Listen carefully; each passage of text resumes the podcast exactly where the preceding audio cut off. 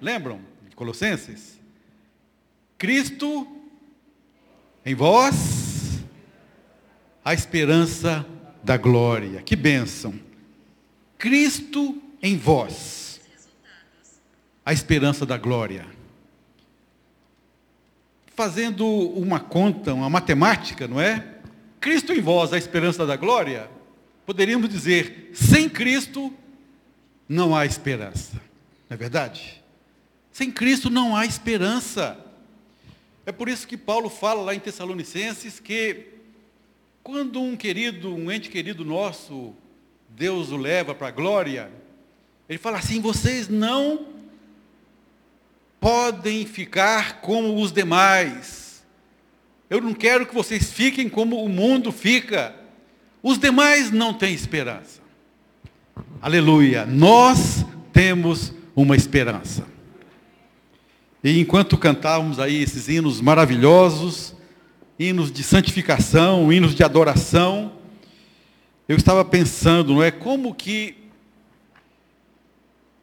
a palavra de Deus nos convida a adotarmos algumas atitudes, um certo tipo de comportamento ante a iminente vinda do Senhor Jesus. E eu queria ler então um capítulo inteiro da palavra de Deus. Vamos ficar de pé? O capítulo 22 da profecia de Apocalipse. Apocalipse é uma profecia.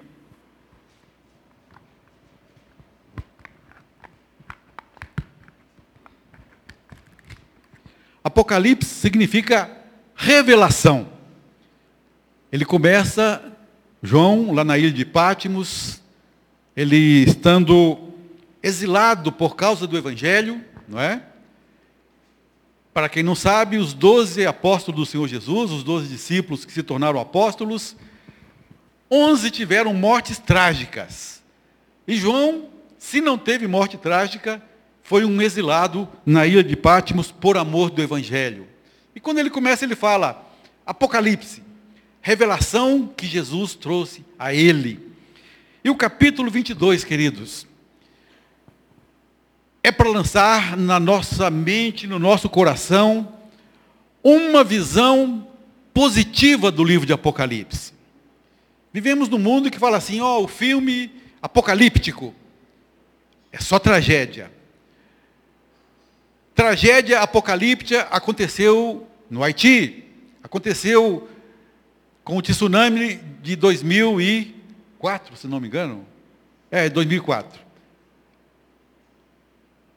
temos uma visão um tanto quanto negativa do Apocalipse.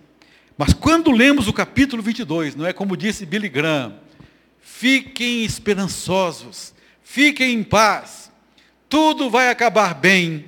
Eu li o último capítulo da Bíblia. Amém? Vamos ler então? Então me mostrou o rio da água da vida vocês me dão a permissão de beber um pouquinho de água que ainda não é a da vida?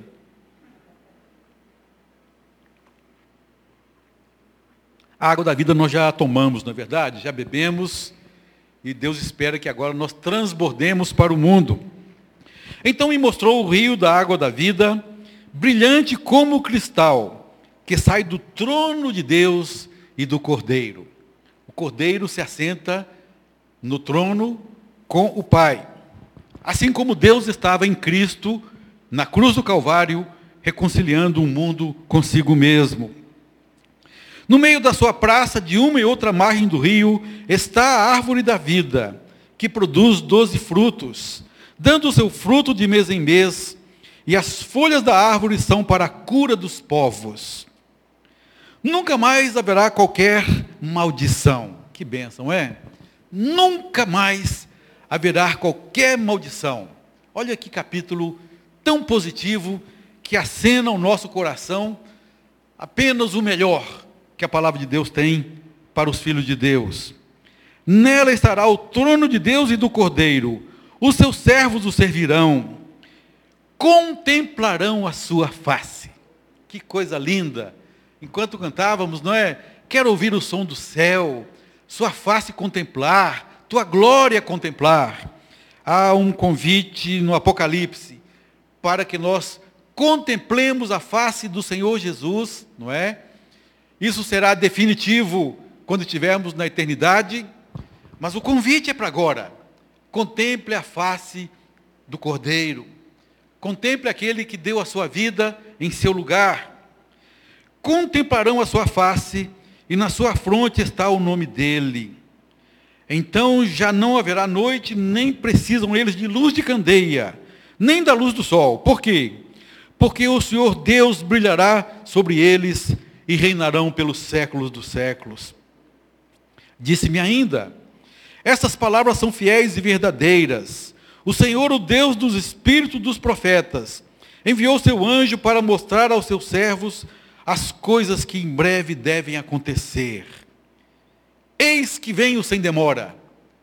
Em três oportunidades nesse capítulo, e mais uma no capítulo 3 de Apocalipse, você vai encontrar esta declaração: Venho sem demora. Outra versão fala: Eis que cedo venho. Eis que venho sem demora. Bem-aventurado aquele que guarda as palavras da profecia deste livro. Eu, João, sou quem ouviu e viu essas coisas. E quando as ouvi e vi, prostrei-me ante os pés do anjo que me mostrou essas coisas para adorá-lo. Então ele me disse: Vê, não faças isso. Eu sou conservo teu dos teus irmãos, os teus irmãos os profetas, e dos que guardam as palavras deste livro. João, adora a Deus. Disse-me ainda: Não seles as palavras da profecia desse livro, porque o tempo está próximo. Continue o injusto fazendo injustiça. Continue o imundo ainda sendo imundo. O justo continue na prática da justiça e o santo continue a santificar-se. E eis que venho sem demora, e comigo está o galardão que tenho para retribuir a cada um segundo as suas obras. Eu sou o Alfa e o Ômega, o primeiro e o último, o princípio e o fim. Bem-aventurados aqueles que lavam as suas vestiduras no sangue do Cordeiro, para que eles assistam direito à árvore da vida e entrem na cidade pelas portas. Fora ficam os cães, os feiticeiros, os impuros, os assassinos, os idólatras e todo aquele que ama e pratica a mentira. Queridos, Apocalipse é o livro das certezas. Se você lavou a sua vestidura no sangue do Cordeiro, já entregou sua vida debaixo do senhorio de Cristo, certeza da glória, certeza da salvação. E também a certeza de que fora vão ficar os cães, os feiticeiros, os impuros, assassinos, idólatras, todo aquele que ama e pratica mentira e que não lavou as suas vestiduras no sangue do Cordeiro. Eu, Jesus, enviei o meu anjo para vos testificar essas coisas às igrejas. Eu sou a raiz e a geração de Davi, a brilhante estrela da manhã. O Espírito e a noiva dizem: Vem. Aquele que ouve, diga: Vem. Aquele que tem sede, venha e quem quiser receba de graça a água da vida. Eu a todo aquele que ouve as palavras da profecia deste livro testifico. Se alguém lhes fizer qualquer acréscimo, Deus lhe acrescentará os flagelos escritos nesse livro. E se alguém tirar qualquer coisa das palavras do livro dessa profecia, Deus tirará a sua parte da árvore da vida, da cidade santa e das coisas que se acham escritas neste livro. Aquele que dá testemunho dessas coisas diz: certamente, venho sem demora. Amém. Vem, Senhor Jesus. Maranata, vem, Senhor Jesus. E o último versículo da palavra de Deus. Uma bênção. A graça do Senhor Jesus seja com todos. Assim como o Novo Testamento termina com uma palavra de maldição, o Novo Testamento termina com a bênção. E essa bênção não pode faltar a palavra graça. A graça do Senhor Jesus seja com todos vós. Ó oh, Pai, ilumina no nosso coração, ó oh Deus, a tua palavra. que os nossos corações sejam, ó Deus, banhados de refrigério, banhados de consolo, banhados de esperança, sabendo que temos aqui, ó Deus, certeza de uma vitória que o inimigo não pode tomar de nós. Que essa certeza, ó Deus, viva em nossos corações e que possamos olhar para Apocalipse com um olhar de esperança, porque é isso que o Senhor quer da postura da tua igreja, a igreja lavada e alvejada no sangue do Cordeiro. Nós te oramos, nós te pedimos, em nome de Jesus. Amém e amém. Pode assentar, querido.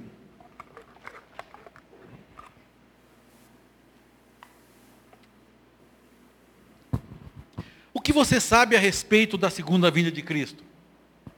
O que nós sabemos a respeito da segunda vinda daquele que um dia veio como servo sofredor, morreu por nós, pagou o preço dos nossos pecados e voltará vitorioso, diz a palavra de Deus, montando um cavalo branco, vencendo, coroado de honra e glória, coroado com as coroas, inclusive, dos santos de Deus os 24 anciãos representativos, 12 do Antigo Testamento, 12 do Novo Testamento, representativos da igreja de todos os tempos, que ao receberem as suas coroas, não tendo onde colocar, porque a igreja é corpo, o único lugar onde a coroa pode ficar é na cabeça. E diz a palavra de Deus que a cabeça da igreja é o Senhor Jesus. Então os 24 anciãos se prostram diante do Cordeiro e oferecem a sua coroa para aquele que é digno de ser coroado. O que você sabe a respeito da segunda vinda de Cristo? Se nós sabemos alguma coisa e temos a certeza de que Jesus voltará em breve, qual é o nosso sentimento? Que sentimento passa no seu coração, no meu, cada um de nós? Eu quero confessar algo para vocês. Quando eu completei 21 anos de idade, já trabalhando numa empresa grande aqui no Brasil, um banco dos maiores, não é? Fazendo planos de casamento com a Márcia, tive um sonho de que Jesus estava voltando. E eu acordei e falei, oh, ainda bem que ele não voltou ainda, eu ainda vou casar. Né? Qual é o sentimento que você tem quando pensa assim, Jesus está voltando? Quero dizer também que aos 40, 45, tive um outro sonho. Dessa vez Jesus estava voltando de novo. E aí eu já estava assim, né? Senhor, volta mesmo, vem Senhor Jesus, arrebata a sua igreja. Queremos morar com o Senhor. Os nossos sentimentos mudam. Qual é o seu sentimento? E numa das últimas viagens que eu fiz é, pelo banco no qual eu trabalhei, não é? Fiz várias viagens. Ah, maioria dos estados aqui do Brasil. E numa dessas, quando o avião decolou ali, né, nos seus 30 graus de decolagem, eu pensei assim, se esse avião cair aqui agora, vou tranquilo, não é? Eu sou salvo pelo sangue do Cordeiro. Minha família está bem. Não tenho problemas se esse avião cair aqui agora. Então, queridos, qual é o seu sentimento quando você pensa que o Senhor Jesus está às portas, está voltando. Qual deve ser a nossa atitude, a atitude da igreja? Qual deve ser o nosso comportamento? Qual deve ser a nossa postura diante da iminente vinda do Senhor Jesus? Ao analisarmos a expectativa da igreja primitiva, vemos que ela se caracterizava por uma palavra, a palavra esperança, não é? Em todos eles havia esperança de que o Jesus que subiu aos céus, e eles estavam olhando, observando, enquanto dois anjos vieram e falaram: Varões galileus, por que estáis aí preocupados, ansiosos? Esse Jesus que subiu também voltará da mesma maneira como subiu. Subiu do Monte das Oliveiras, voltará e pisará no Monte das Oliveiras. Então, uma palavra-chave se abrigava no coração daquela igreja, e essa palavra é esperança. Como é que nós sabemos disso? Porque Paulo fala lá em Tessalonicenses, quando ele está descrevendo o arrebatamento da igreja, ele fala assim: soada a trombeta, quando o Senhor mesmo der a palavra de ordem, o arcanjo tocará a trombeta, então o que, que, que vai acontecer? Os mortos em Cristo ressuscitarão primeiro. E como é que Paulo completa? Nós os vivos, olha só a esperança de Paulo, nós os vivos seremos transformados. Paulo esperava, a igreja esperava que Jesus voltasse naquela época. Por isso, a palavra esperança estava viva no coração de todos eles. Não é? Que tipo de esperança eles demonstraram? Lá em 1 Pedro 1, 3 e 4 fala que temos uma esperança viva. A nossa esperança não é morta. A nossa esperança não é qualquer esperança. É uma esperança viva de que Jesus voltará e levará para si um povo zeloso de boas obras, resgatado, transformado, santificado, purificado. E em 2 Tessalonicenses 2,16, a palavra de Deus diz que nós temos também uma boa esperança, boa. Por isso que eu estou falando sobre mudar o nosso paradigma do Apocalipse, passar a olhar para o Apocalipse como sendo um livro de vitória para a igreja, não um livro de catástrofes, não é isso. Tem também as tragédias, mas que como nós temos uma boa esperança, e a nova versão transformadora fala uma maravilhosa esperança, nós temos que encarar para os aspectos positivos, os aspectos abençoadores da vinda do Senhor Jesus. E finalmente, Tito 2,13. Temos uma bendita esperança. Viva, boa, bendita. Uma esperança que só traz coisas boas, não é? Que podemos dizer dela que ela abençoa. Maldita amaldiçoa. Bendita abençoa os filhos de Deus. E eu queria trazer aqui para nós meditarmos rapidamente, não é? No tempo curto que nós temos para falar a palavra de Deus, não é muito curto, às vezes falar meia hora, uma hora. Quando falamos uma hora na escola bíblica, preparamos às vezes 18, 19, 20 slides. Quando chegamos no décimo slide, o tempo já acabou, não é verdade? Então é um tempo muito curto. Quatro posturas que a igreja do Senhor Jesus precisa ter quando ela está clamando, orando, Maranata, Vem, Senhor Jesus. A primeira delas, acredito que todo mundo iria acertar se eu perguntasse: qual é a postura da igreja ante a iminente vinda do Senhor Jesus? Acho que a maioria falaria uma palavra, não é? Jesus vem, qual é a postura? Vigilância, vigiai, vigilância. São tantas as parábolas do Senhor Jesus que falam sobre vigiar, não é? A primeira postura a ser vivida pela igreja, queridos, é a vigilância. Constantemente o próprio Senhor Jesus nos alerta: olha, eu venho sem demora, eis que cedo venho. Você precisa estar alerta, vigilante, prestando atenção, não relaxado, não durma, fique vigilante, porque Jesus está voltando. Apocalipse 3,11, ele fala: Venho sem demora. E nós lemos aqui no 22, três versículos, onde Jesus revelou a João: João, fala para a minha igreja que eu estou voltando. Não é? Passaram-se dois mil anos, e agora? Onde está a promessa da sua vinda? Pedro fala: Não retarda o Senhor a sua vinda, como muitos a julgam demorada. Mas é que para o Senhor, Mil dias, né? um dia são como mil anos, mil anos como um dia. Mas eu quero dizer a você um alerta. Há tantos acontecimentos ocorrendo agora simultaneamente, não é? Nunca ocorreram tantos sinais da vinda do Senhor Jesus simultaneamente, ao mesmo tempo, como terremotos, fome em vários lugares, ah, epidemias, não é? Pandemias, está lá em Lucas 21.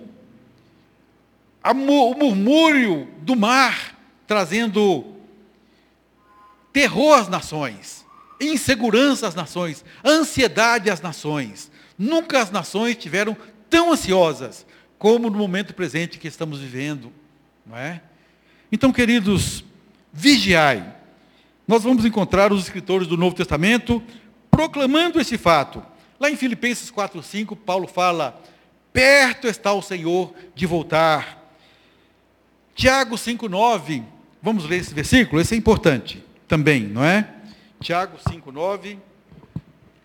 Eu acho que eu marquei ele aqui. Diz assim: Não retarda o Senhor a sua promessa, como alguns a julgam demorada. Pelo contrário, ele é longânimo para convosco, não querendo que nenhum pereça, senão que todos cheguem ao arrependimento.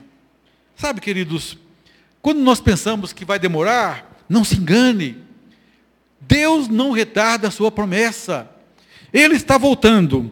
E a vigilância deve ser característica do Filho de Deus. Por quê? Primeiro, porque Jesus ordenou. Mateus 24, 32, 33 e 43. Ele vem falando várias parábolas, parábola das dez virgens, parábola do servo mau que o Senhor viajou, não é? deixou ao encargo de um servo que tomasse conta, que cuidasse da sua propriedade e ele não cuidou.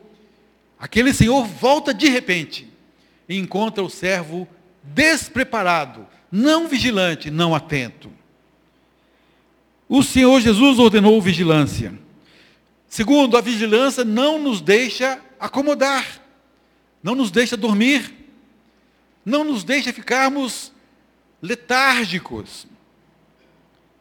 Marcos 13, 34 a 37 também é outra leitura maravilhosa para fazermos nesse momento. Não é? Marcos 13, 34 a 37. Diz assim: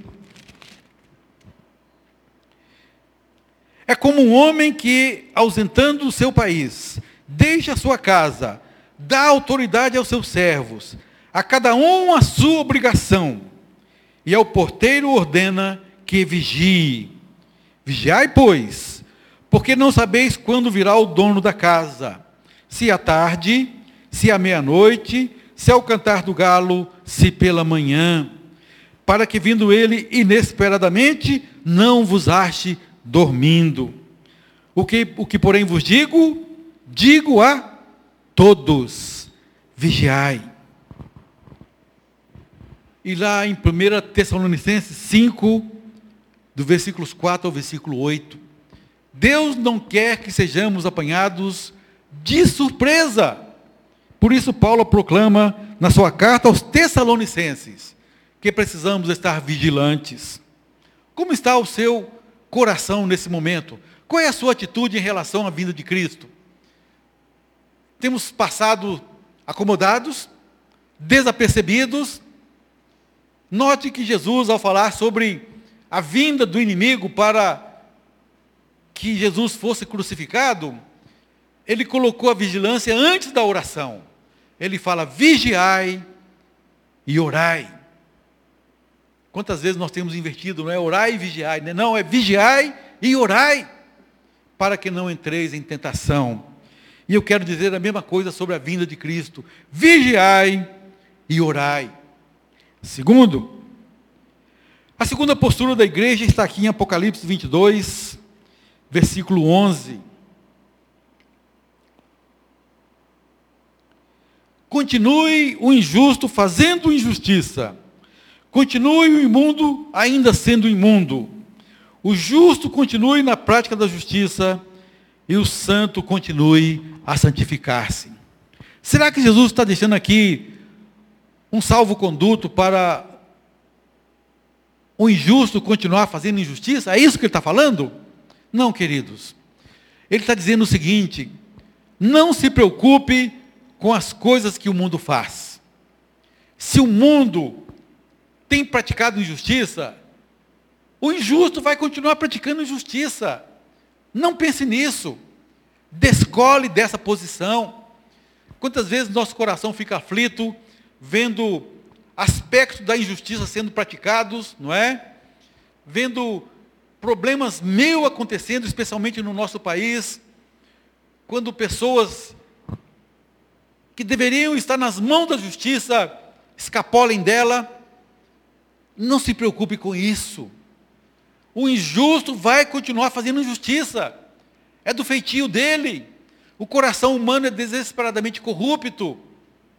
Já perceberam quando alguém sai de uma prisão, recebe uma, uma, liberdade, uma liberdade temporária?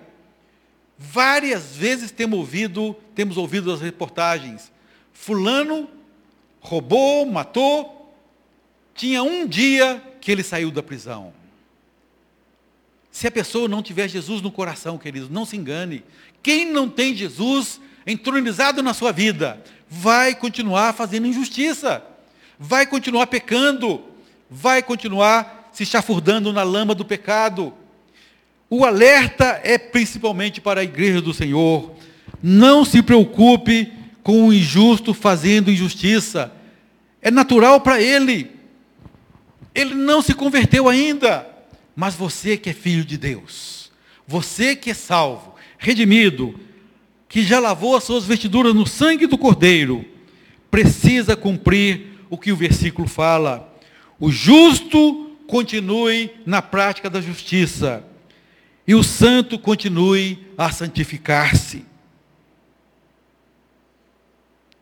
Lá em 1 Tessalonicenses 4,3, queridos, um dos raros versículos da Bíblia que explicitam, torna explícita a vontade de Deus, não é? Não são todos os versículos da Bíblia que falam, esta é a vontade de Deus. Você vai encontrar duas ou três vezes, não é? Em Romanos 12, 1 Tessalonicenses 4, 3, e lá, quando Paulo fala, orai sem cessar, em tudo dai graças, alegrai-vos sempre no Senhor, porque esta é a vontade de Deus. Três ou quatro versículos você vai encontrar que tornam assim explícita a vontade de Deus. E um deles é esse, 1 Tessalonicenses 4,3. Pode pôr para nós, Léo? Daniel? 1 Tessalonicenses 4, versículo 3. Esta é a vontade de Deus. O que? A vossa santificação. Jesus está voltando, queridos. Jesus está às portas. Jesus está vindo. Ele pede de nós santificação. É a mesma coisa que Pedro fala no seu texto que nós lemos lá na sua carta, 2 Pedro 5,9. Não retarda o Senhor a sua promessa. Jesus está voltando. Qual é a conclusão que ele chega? Versículo 11. Visto que todas essas coisas hão de ser assim desfeitas, deveis ser tais como os que vivem em santo procedimento e piedade, esperando e apressando a vinda do dia de Deus. Jesus está voltando, Pedro fala. Jesus está às portas. Você precisa viver uma vida de piedade, de santidade, de pureza de vida, de santificação. E lá em Tessalonicenses, Paulo continua, não é? Do versículo 3, até chegar no versículo 7, proclamando que nós fomos chamados exatamente por Deus para isso. Deus nos chamou exatamente para isto, para a santificação. O que é que Jesus fala? O que é que Paulo fala lá em Efésios capítulo 5, versos 25 a 27? Fala assim: Maridos, amai vossas mulheres, de que maneira? Como Cristo amou a igreja, a si mesmo se entregou por ela. Continua, verso 26 Cristo amou a igreja. A si mesmo se entregou por ela para hein? 26.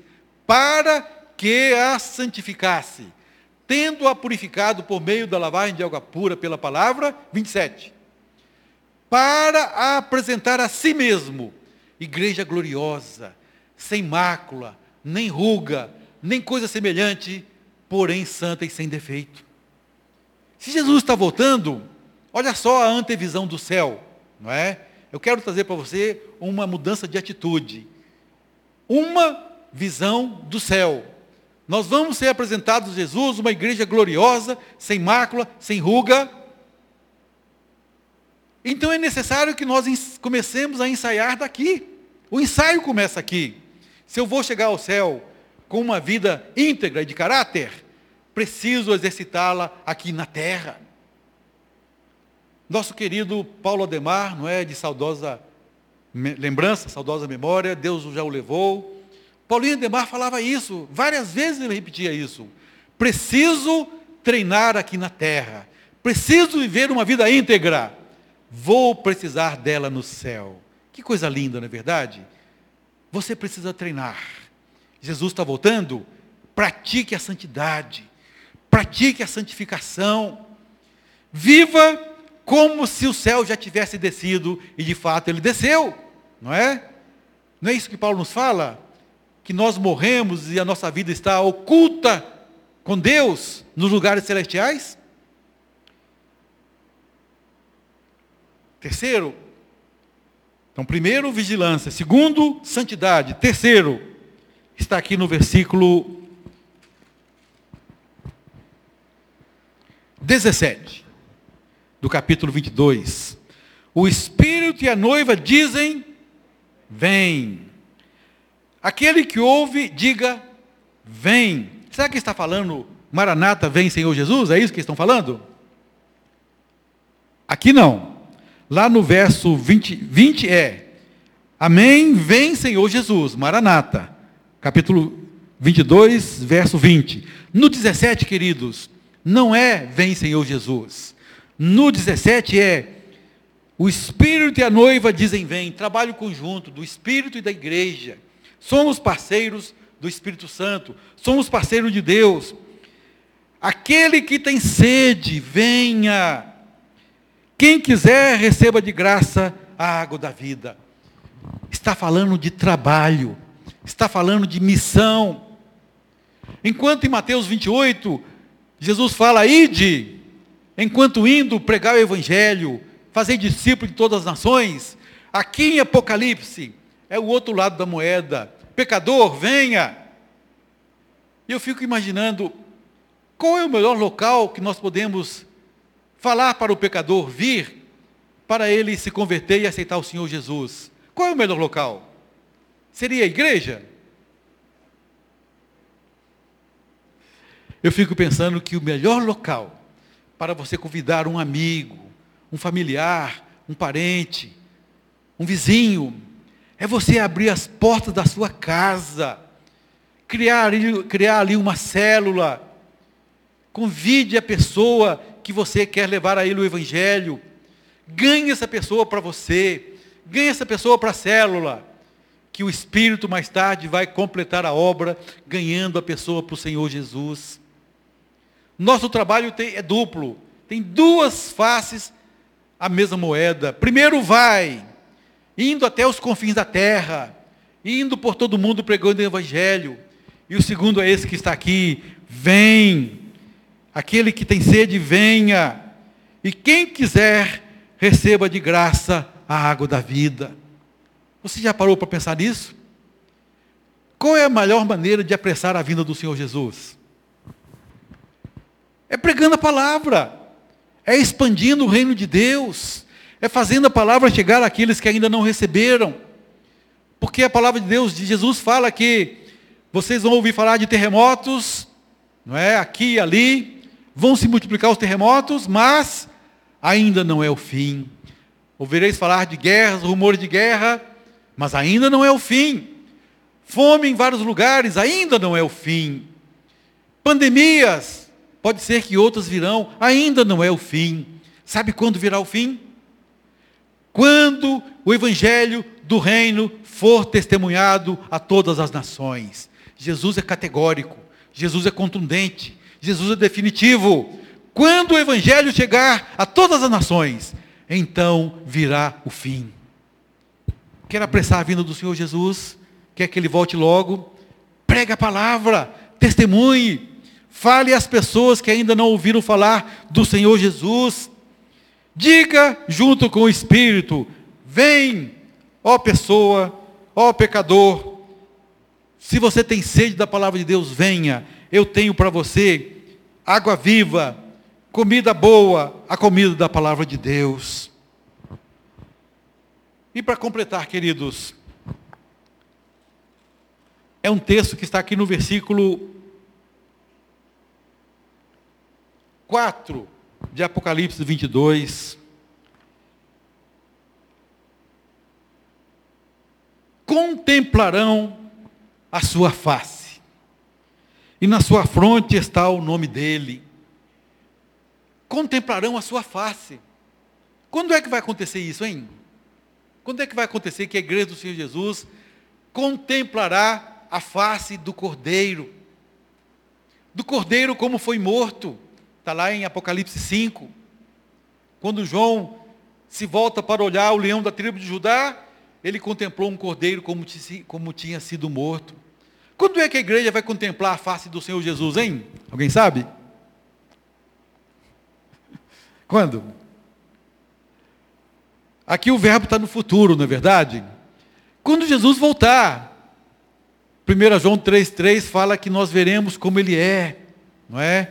Há um outro versículo que fala assim, agora vemos, 1 Coríntios 13, no grande poema do amor, Paulo fala, nós agora vemos como que por espelho, vemos como que por enigma, mas um dia, então, na glória, contemplaremos a sua face, veremos face a face, veremos como ele é.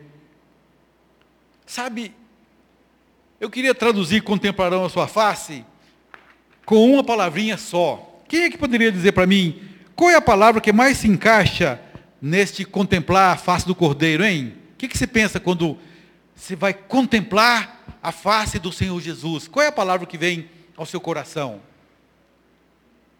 Olhando para Cristo, contemplando aquele que me amou, contemplando aquele que deu a sua vida por mim na cruz do Calvário, o que, que você pensa? Adoração. É isso, queridos.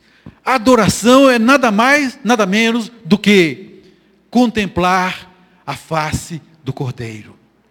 Onde ele vai, eu o sigo. Apocalipse, Apocalipse relata 144 mil resgatados da terra que seguem o Cordeiro onde quer que ele vá. Não é? Apocalipse relata uma multidão, resgatado de todas as tribos, línguas, povos e nações, que não tem descanso nem de dia nem de noite, proclamando: digno é o Cordeiro, o Cordeiro que foi morto, que me amou a tal ponto, que deu a sua vida por mim, digno é o Cordeiro de receber a honra, a just... o louvor, o poder, a glória, a sabedoria, as ações de graça, digno é o Cordeiro. Isso é adoração. Apesar do verbo estar no futuro, contemplarão a sua face nós podemos trazer esse verbo para o presente. Quer adorar a Deus? Você quer adorar o Senhor Jesus? Contemple a sua face. Quando você contempla a face do Cordeiro, não tem problemas na terra. Quando você contempla a face do Cordeiro, não tem tentação que te seduza. Quando você contempla a face do Cordeiro, não há problemas, não há dificuldades, não há depressão, não há tristeza, não há enfermidade que te agarre, não há dor. Sabe, queridos, talvez seja esta, eu acredito que sim, a melhor maneira de você ser vitorioso é contemplar a face do Cordeiro.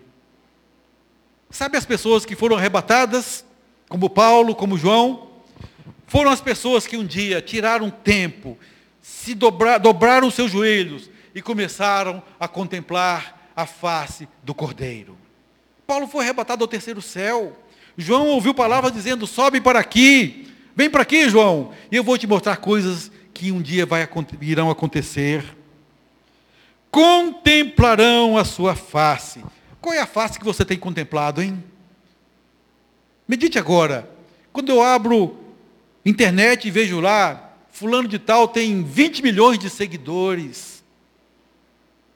Outro fulano que nem vida íntegra tem, é uma vida de promiscuidade tal, e tem lá não sei quantos milhões de seguidores, pessoas que vivem contemplando a face dessa pessoa, não é? Todo dia, toda hora, mandando mensagem, respondendo. Qual é a face que você tem contemplado? Será que nós temos verdadeiramente 1 bilhão e 500 milhões de discípulos do Senhor Jesus que contemplam a sua face? Tenho minhas dúvidas. Tenho minhas dúvidas. Você precisa contemplar a face do Cordeiro. Se você vai ensaiar para a eternidade, comece agora. Comece a adorá-lo. Comece a dizer: ele é, ele é o Cordeiro que morreu por mim. Por isso eu amo. Na antiguidade, lá no Velho Testamento, o escravo, quando era liberto, ele podia fazer uma opção. Não, meu Senhor, eu não quero ser liberto, não. Quero continuar servindo o Senhor. E sabe o que a Bíblia fala? Que aquele Senhor então furava a orelha dele, colocava ali uma sovela de couro. E o que acontecia com o servo? Agora não tinha mais escapatória. Precisava servir o seu Senhor até o fim da vida. Não tinha mais como resgatar. Ele declarou: Eu amo meu Senhor. Está lá no Pentateuco. Ele fez a declaração: Eu amo meu Senhor, quero servi-lo. Definitivamente não tem retorno, não tem volta. Contemplarão a sua face. Em Colossenses 3, de 1 a 5, Paulo nos dá aqui uma pequena amostra da necessidade da adoração e da contemplação do Senhor Jesus. Colossenses 3, de 1 a 5. Pode colocar aí, Léo. Portanto, se fostes ressuscitados juntamente com Cristo, buscai as coisas lá do alto, onde Cristo vive, assentado à direita de Deus. Pensai nas coisas lá do alto, não nas que são aqui da terra, porque morrestes, e a vossa vida está oculta juntamente com Cristo em Deus. Quando Cristo, que é a nossa vida, se manifestar, então vós também sereis manifestados com ele em glória. Fazei, pois, morrer a vossa natureza terrena, prostituição, impureza, paixão lasciva, desejo maligno e a avareza que é idolatria. Sabe? Paulo fala numa das suas cartas, acho que é primeira, ou 2 Coríntios 3, que nós agora vemos, não é? Contemplando o Senhor Jesus como que por espelho, somos transformados de glória em glória. A nossa transformação começa aqui e agora. Nós somos transformados de glória em glória, até o momento em que nós estaremos na eternidade, definitivamente contemplando a face do Cordeiro. Conversou a cabeça. Eu queria desafiá-lo a pensar. Qual tem sido a sua atitude ante a iminente vinda do Senhor Jesus? Vigilância. Você vigia? Tem sido vigilante? A volta do Senhor Jesus não, não vai apanhá-lo de surpresa? Segundo, vida de santidade. Se você vai contemplar Jesus na glória, se Jesus está voltando, uma vida íntegra e de santificação é o que Ele espera de você.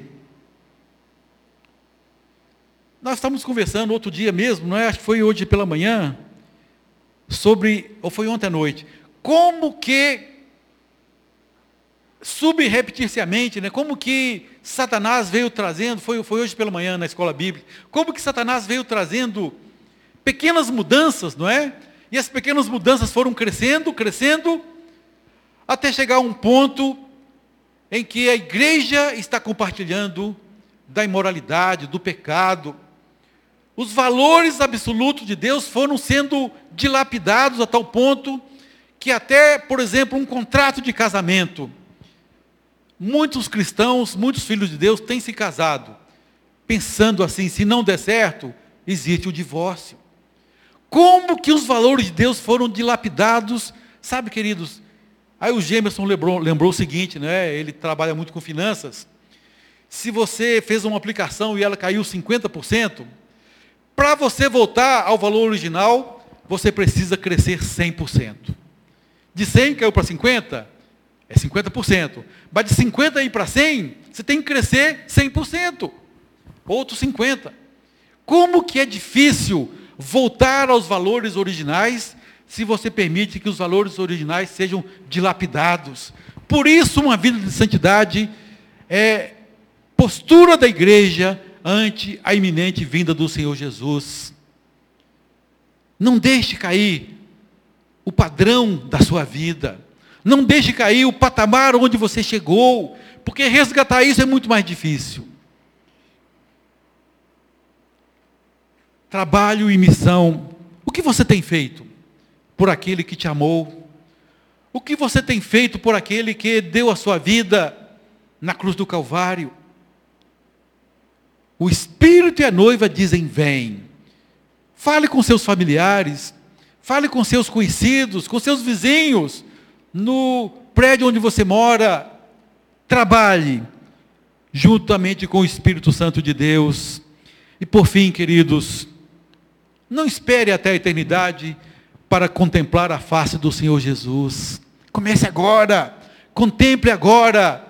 Olha, coisas sobrenaturais podem acontecer se você gastar tempo contemplando a face do Cordeiro. Quem sabe você vai ser arrebatado também ao terceiro céu, como Paulo foi. Pratique, ensaie, porque um dia, está lá em 1 João capítulo 3, versículo 3, não apenas veremos como Ele é, seremos como Ele é. Que bênção, que glória. Ver, contemplar a face do Cordeiro e ser transformado de tal maneira que também seremos como Ele é. Que Deus te abençoe, que Deus aplique essa palavra no seu coração e que você possa praticar. Jesus está voltando. Maranata, vem Senhor Jesus. Amém.